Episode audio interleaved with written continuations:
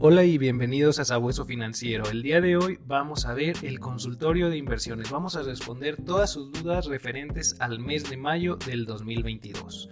Así que comencemos. Y bueno, antes de comenzar, mencionar que rendimientos pasados no garantizan rendimientos futuros y que en ningún momento debe tomarse como recomendación de compra, venta o inversión cualquiera de los instrumentos financieros que mencionemos en nuestro contenido. Muy bien, nos preguntan, ¿qué opinan de brokers estadounidenses como los que se mencionan en un video que nos dejaron ahí el link? Bueno, realmente revisé el video a lo rápido, pero ¿qué es lo que debes de tomar de importancia al elegir tu broker o casa de bolsa? Bueno, si la eliges una bolsa nacional, una casa de bolsa nacional, pues toma en cuenta que debe de estar regulada por las instituciones mexicanas, ¿verdad? Bien regulada por la Comisión Nacional Bancaria y de Valores y bueno, dentro de todo el marco regulatorio mexicano.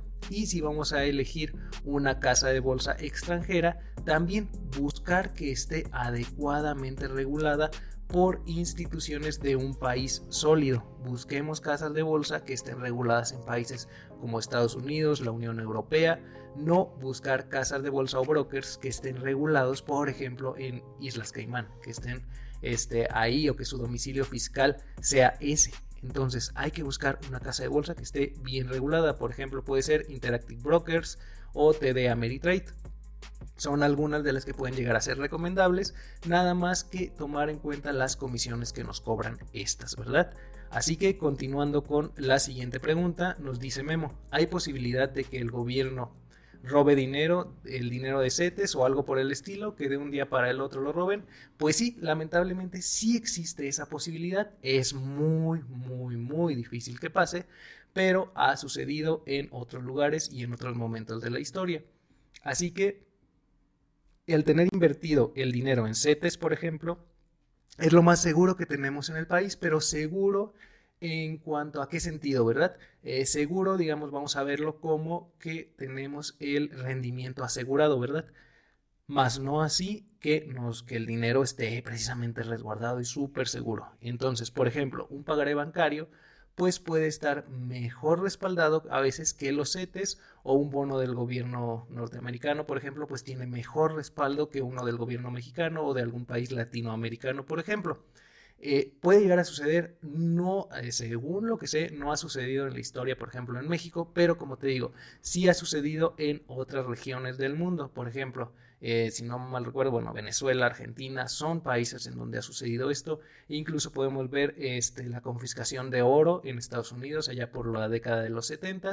Entonces es algo que sí puede suceder y que debemos de ser conscientes de ellos. Entonces, tomarlo en cuenta al momento de realizar nuestras inversiones en qué estamos invirtiendo y qué es lo que puede suceder con esto.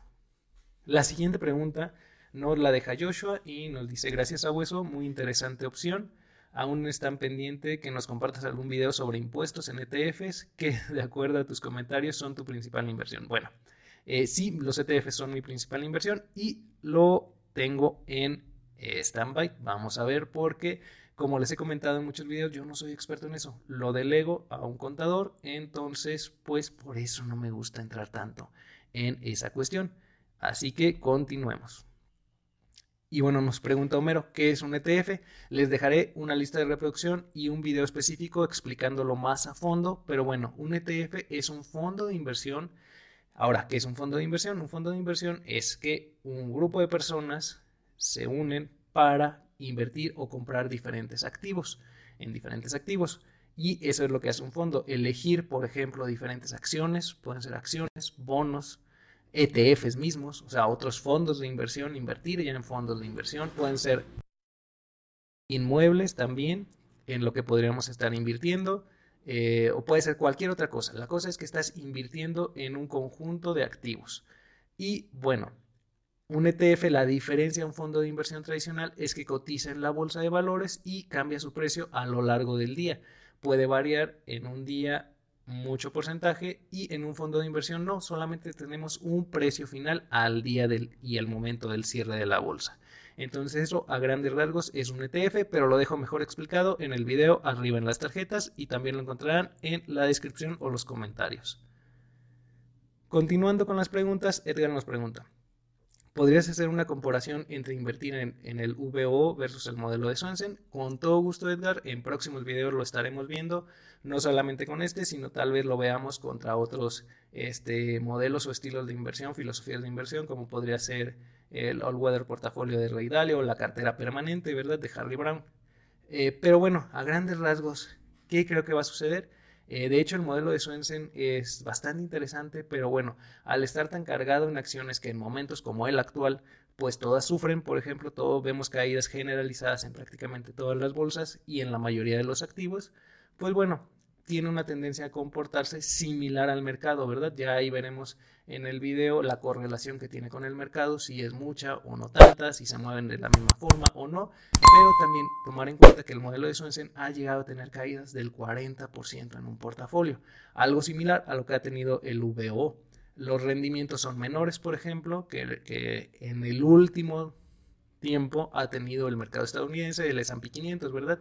Les dejaré una lista de reproducción arriba en las tarjetas con varios ETFs para invertir en el S&P 500, no solamente el VO, porque puede ser a lo mejor muy costoso, tenemos el SPLG o con algunas estrategias como pueden ser de crecimiento o, o valor, ¿verdad? El value. Entonces, eso es más o menos a grandes rasgos rápida respuesta a esto, pero con todo gusto lo veremos a fondo en próximos videos. Muy bien, la siguiente pregunta nos la deja Gustavo. Y pregunta, ¿un ETF puede desaparecer? En caso de que sí desaparezca, ¿qué ocurriría con el dinero invertido? Gracias por la respuesta. Y si estoy invirtiendo en SPLG, aunque veo que las fibras generan más ingresos. Bueno, voy a empezar por el final. Eh, SPLG, pues es una inversión bastante interesante, me parece a mí adecuada, ¿verdad? En mi opinión, recordemos todo esto en mi opinión y me puedo equivocar. Generalmente así nos pasa a todos, nos equivocamos. Pero bueno, ahí, este, ¿qué es lo que buscamos? A lo mejor SPLG nos va a dar rendimientos más a largo plazo. Eh, las fibras, dependiendo del monto, pues al darnos un, una renta, prácticamente un dividendo que puede ser incluso mensual como en Fibra Monterrey. Les dejaré una lista de reproducción arriba en las tarjetas con las fibras que ese es su valor, ¿verdad? Mantener esas rentas, generar un flujo de efectivo. Entonces, pues, ¿por qué no complementar y diversificar un portafolio entre diferentes activos que probablemente puede llegar a ser lo más adecuado? Con respecto a si un ETF puede desaparecer, otra vez con la respuesta como veíamos con CETES, pues sí, es posible que un ETF desaparezca. Eh, hay varias situaciones a tomar en cuenta. Por ejemplo, eh, puede desaparecer de qué manera. Uno, puede ser absorbido o modificado este, hacia otro ETF, por ejemplo, en el cual, pues, digamos, tus activos pasarían a ese nuevo ETF. Eh, esa sería como la primera forma, en realidad no pasa nada. Eh, el otro puede desaparecer y te van a decir este, este ETF va a desaparecer como tal, entonces se liquidaría al precio del momento, al precio de mercado del momento, se liquidaría y a ti te pagarían tu dinero, no pasaría nada, solamente pues desaparece el ETF, te regresan tu dinero al valor al que esté. ¿Ok? Importante, a lo mejor ha caído mucho y por eso va a desaparecer, a lo mejor no tiene liquidez, nadie quiere comprar ese índice, ese ETF, pues bueno, por eso desaparecería. Eh, eso sería una cosa.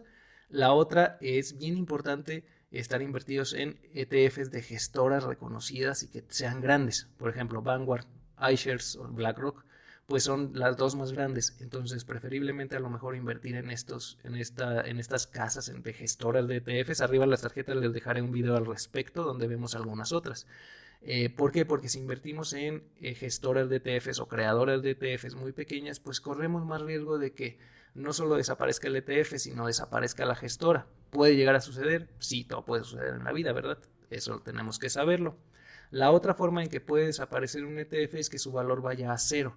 Esto pues es muy difícil con ETFs tradicionales y de replicación física. Pueden caer mucho, sí, pero muy difícil que caigan a cero, pero muy posible en ETFs de replicación sintética eh, apalancados o inversos. ¿Por qué?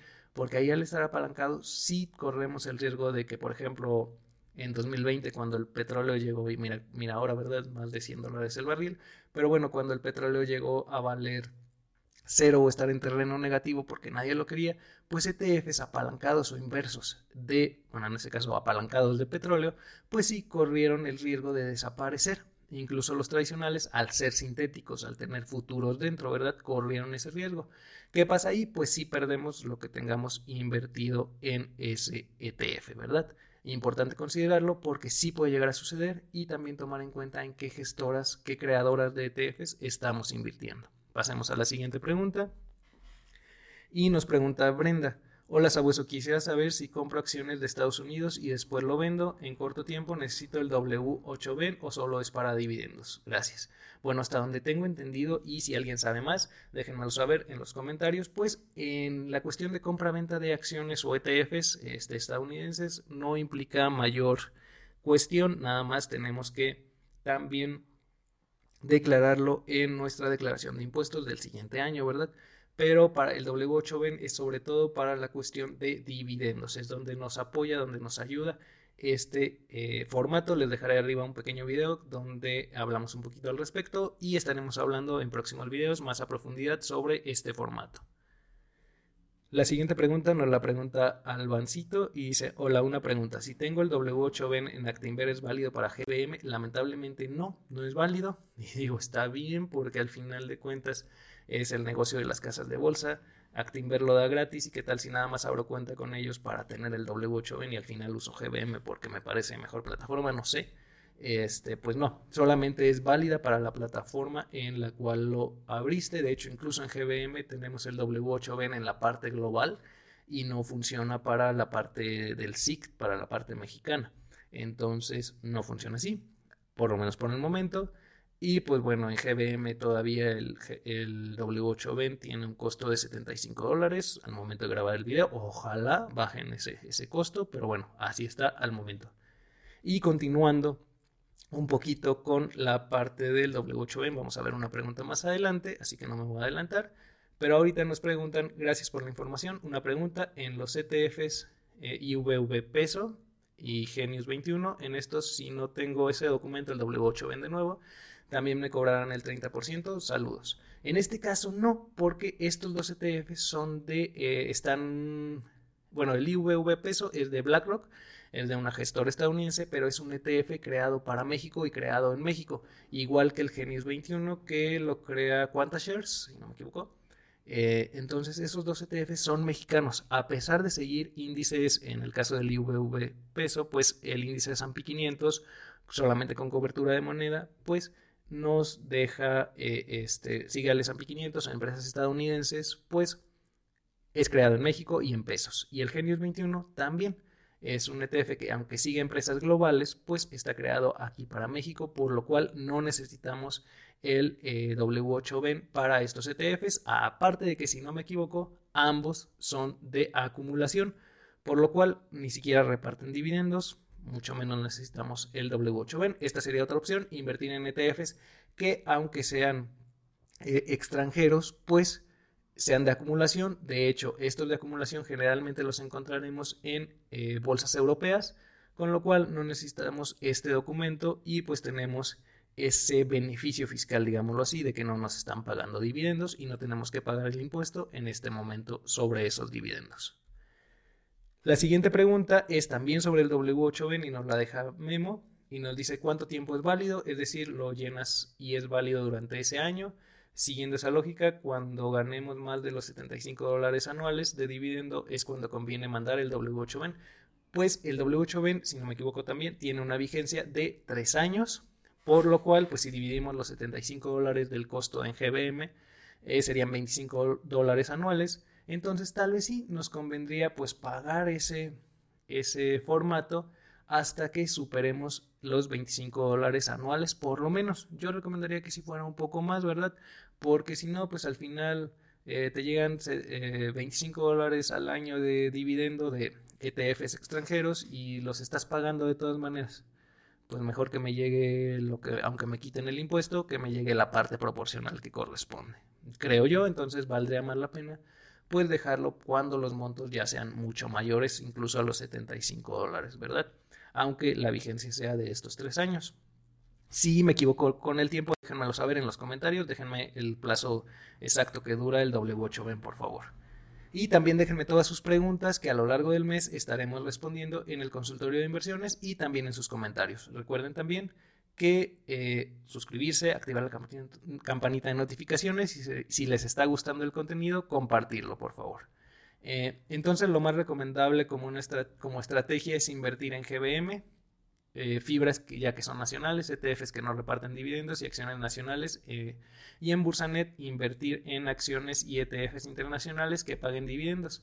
¿Es correcto? Bueno, Jesús, esa sería una estrategia bastante interesante, aunque ya aquí pues dependerá de cada persona si queremos tener dos cuentas de inversión, dos brokers, que de hecho es algo recomendable, les dejaré arriba un video donde estuvimos analizando que hay que diversificar y no solamente diversificar nuestros activos, sino diversificar en instituciones donde estamos invirtiendo.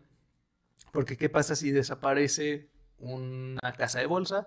Bueno, sabemos que estamos protegidos por el Indeval, pero bueno, ¿qué va a pasar unos dos, tres días que no voy a poder tener liquidez sobre mis activos? A lo mejor en la otra casa de bolsa sí la voy a poder tener. Pero entonces aquí ya dependerá pues de cada quien qué opina al respecto de si tener dos cuentas. Y sería bastante interesante lo que comenta Jesús, llevar así una estrategia. Me parece interesante, ya dependerá si se adecua a las necesidades de cada quien y al tiempo que tenga cada quien para invertir.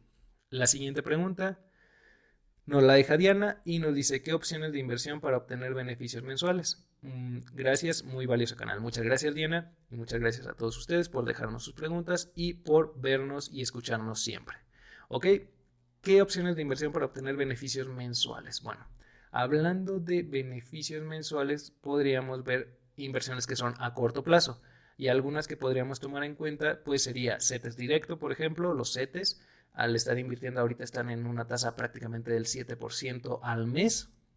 Obviamente el 7% es anual, pero nos pueden estar pagando, eh, si lo ponemos a un mes, pues cada mes estaríamos recibiendo el porcentaje de, ese rendimiento, incluso Bondía, que es un fondo de inversión con liquidez diaria y nos genera rendimientos muy cercanos y similares a, a CETES a un mes, a las OFIPOS, donde en algunas podemos tener la opción de invertir a un año y que nos paguen los rendimientos mensuales. Esa sería otra opción. Eh, otras opciones que podríamos revisar serían algunas fintech Obviamente revisar que sean fintechs que ya estén reguladas y que nos estén funcionando bien. Si les gustaría que revisáramos más, déjenmelo saber en los comentarios si les interesa que revisemos alguna fintech en particular.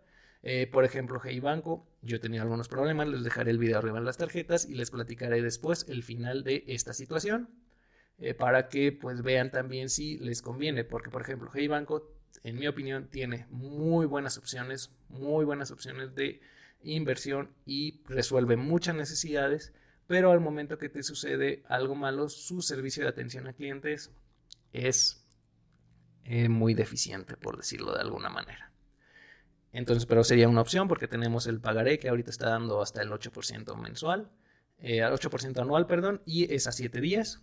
Eh, también estaríamos viendo que las fibras son otra opción o algunos ETFs que están enfocados en dividendos que pagan el dividendo también de manera mensual. Las fibras, por ejemplo, Fibra Monterrey, pues nos paga también el dividendo de manera mensual, algunas otras de manera trimestral. Pero bueno, no me enrollaré más en esta en este pregunta. Esos son más o menos, les dejaré arriba en las tarjetas o en, la descripción del video encontrarán más contenido al respecto sobre estas opciones de inversión que mencioné. La siguiente pregunta es que ya terminamos. Esa fue la última pregunta del consultorio de inversiones del día de hoy. Así que muchas gracias por escucharnos. Recuerden suscribirse, activar la campanita de notificaciones, darle like si les ha gustado el contenido y compartirlo con quien crean que les sea de utilidad. Recuerden también que en la descripción de todos nuestros videos encontrarán contenido que les será de valor y utilidad para seguirse formando en el mundo de las inversiones y con el tiempo llegar a la libertad financiera. También encontrarán algunos códigos de referido que si los utilizan estarán apoyando al canal para poder seguirles trayendo más contenido. Y recibirán ustedes algunas recompensas. Hasta aquí el video de hoy, muchas gracias y hasta pronto. Losing time, I'm fading fast. I just wanna make it last. Try to let go of the past. I close my eyes, embrace the blast. Sleepless nights and headaches stack. Restlessness to hell and back. What's my purpose? What do I grab? A slippery surface, a heart attack. And sometimes you just gotta believe There's something that'll give you relief